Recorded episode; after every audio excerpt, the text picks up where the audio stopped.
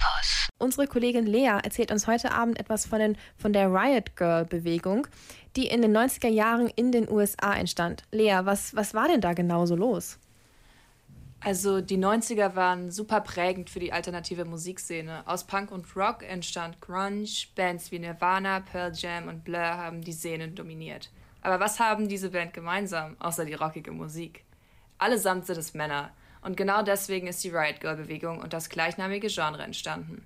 Junge Mädchen und Frauen aus der Studierendenstadt Olympia in Washington haben Bands wie zum Beispiel Steter Kinney, Bikini Kill und Team Dresh gegründet. Sie haben sogenannte Fanscenes erstellt und dabei Aktivismus betrieben. Gegen Sexismus, Rassismus, Homophobie und Gewalt gegen Frauen, für Feminismus, Gleichberechtigung und gute Musik. Die Szene war eng verflochten mit der alternativen Crunch-Szene. Die Sängerin Kathleen Hanna, die in den Bands Bikini Kill und später Le Tigre war, war die beste Freundin von Kurt Cobain. Sie war es auch, die an Kurts Wand schrieb, Kurt smells like Teen Spirit und damit das wohl bekannteste Grunge-Lied benannt hat. Wow, also ich glaube, das wissen nur die wenigsten. Interessant finde ich auch den Namen Riot Girl. Geschrieben wird Girl mit drei R. Das erinnert einem beim Lesen so ein bisschen an das Knurren von einem wilden Tier. Die äh, feministische Bewegung der 70er und 80er Jahre hat ja auch immer eher gefordert, nehmt uns Frauen und nehmt uns Frauen und nicht Mädchen. Wir sind Erwachsene. Woher kommt dann dieser Name der Bewegung? Ja, also mit dem Knurren liegst du da gar nicht so falsch. Riot bedeutet ja sowas wie Aufstand oder Rebellion und die drei Rs in der Schreibweise von Girl soll tatsächlich eine gewisse Wut ausdrücken. Ein Zähnefletschen. Die Nutzung von Girl und nicht Women war wichtig. Zum einen waren die meisten Mitglieder der Bewegung junge Studentinnen, die sich noch nicht wie erwachsene Frauen gefühlt haben. Und zum anderen wollten sie auch erreichen, dass man den Begriff Mädchen nicht mehr mit Wörtern wie schwach, naiv oder süß assoziiert. Sie waren eben Mädchen, die stark und mutig waren. Sie wollten auch als Mädchen ernst genommen werden. Okay, das erinnert mich definitiv ähm, an, das ist, an das Konzept von Girl Power. Eben hast du auch von Fan Science gesprochen. Was ist das denn genau? Ja, gut, dass du es ansprichst. Also der Begriff Girl Power kommt tatsächlich aus diesen Zines. Zines ist eine Abkürzung für den Begr Begriff Magazine und äh, das Riot Girls Zine war eines der zentralen Aspekte des Movements. Es waren so selbstgestaltete und selbstveröffentlichte politische Magazine, in denen Erfahrungen mit häuslicher oder sexueller Gewalt, Homophobie und Rassismus veröffentlicht wurden. Es war auch ein Weg, auf dem Informationen, Ideen und Gedanken miteinander geteilt wurden. Von Social Media war es, vor Social Media war es eben nicht so einfach.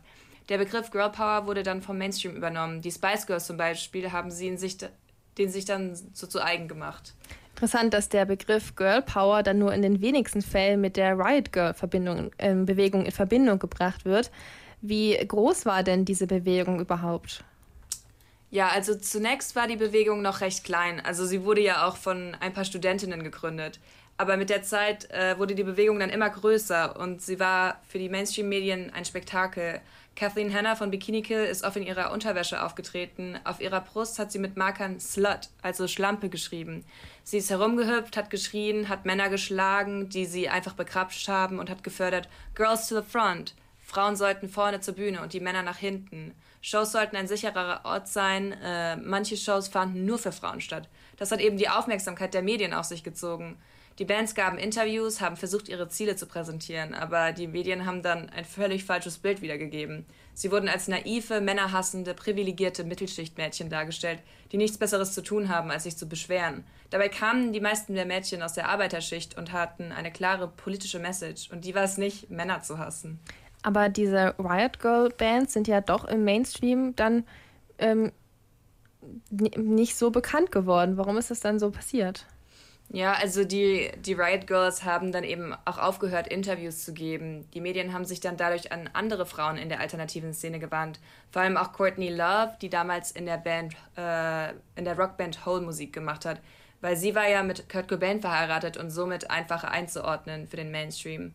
Aber sie war kein Riot Girl und hat negativ über die Bewegung gesprochen. So hat sich das Bild in den Medien auch verschlechtert. Dadurch, dass sie sich bewusst vom Mainstream abgewandt haben, wurde dann auch nicht mehr lange über sie berichtet. Jedoch hatte die Bewegung immer noch viele Anhänger, die das Gedankengut weiter unter die Menschen gebracht hat.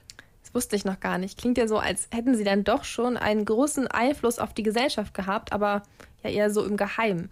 Konnten sie denn ihre Ziele so durchsetzen? Ja, also der Einfluss von Riot Girl lässt sich nicht auf kommerziellen Erfolg oder ihre Ideen begrenzen. Die allgemeine Einstellung, die durch die Bewegung popularisiert wird, lässt sich wiederfinden. Zum einen hat es jungen Mädchen gezeigt, dass man, egal wie man aussieht, ernst zu nehmen ist und die Welt einem offen steht.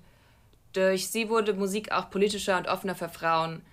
Aus der Riot Girl Szene haben sich dann auch andere Genres wie Queercore oder Foxcore entwickelt und andere Mädchen wie Avril Lavigne zum Beispiel waren sehr inspiriert von der Bewegung. Gibt es denn auch noch aktuelle Beispiele? Ja, also Bands heute wie die Regrets oder Girlwood machen immer noch diese Art von Musik, die Wut und politische Messages mit alternativer Musik verbindet. Sehr bekannt ist ja auch die russische Gruppe Pussy Riot, die wegen ihrem politischen Aktivismus viel in den Medien waren. Der Name ist definitiv an die Bewegung angelehnt und sie sehen, nennen auch die Riot Girl Bewegung als Inspiration. Sexismus, Rassismus und Homophobie gibt es ja leider immer noch, aber obwohl die Bewegung recht kurz war, hatte sie dann doch großen Einfluss. Ich denke auch, dass es heute zumindest einfacher ist, als Frau in der alternativen Musikszene Erfolg zu haben. Und äh, Riot Girl scheint ja auch im Moment so ein bisschen wiederbelebt zu werden. TikTok hat Lieder wie äh, Decepticon von Le Tigre oder Cool Smooth von Brad Mobile der neuen Generation wieder nahegebracht. Und auch deutsche Künstlerinnen wie Sixten, die politischen Rap machen, tragen sicher noch so einen kleinen Funken der Bewegung in sich. www.kölncampus.com www